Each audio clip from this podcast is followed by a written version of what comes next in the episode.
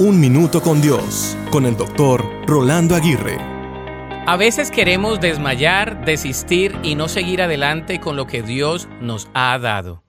El querer desmayar no es antibíblico ni antiespiritual.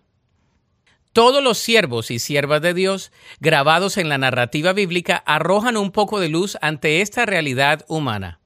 Muchos y muchas experimentaron el poder de Dios en acción y luego quisieron desistir.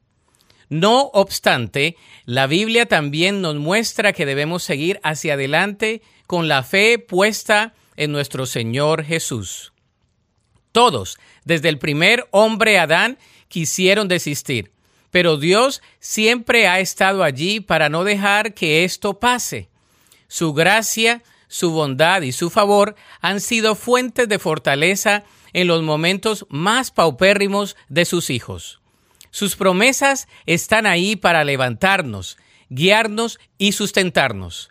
Al igual que el apóstol Pablo, nuestros cuerpos y fuerzas podrán desmayar, pero nuestro espíritu siempre podrá estar enriquecido y fortalecido en Jesús.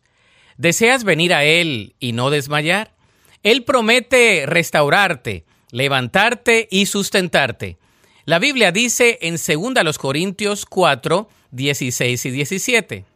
Por tanto, no desmayamos, aunque este nuestro hombre exterior se va desgastando, el interior no obstante se renueva de día en día, porque esta leve tribulación momentánea produce en nosotros un cada vez más excelente y eterno peso de gloria.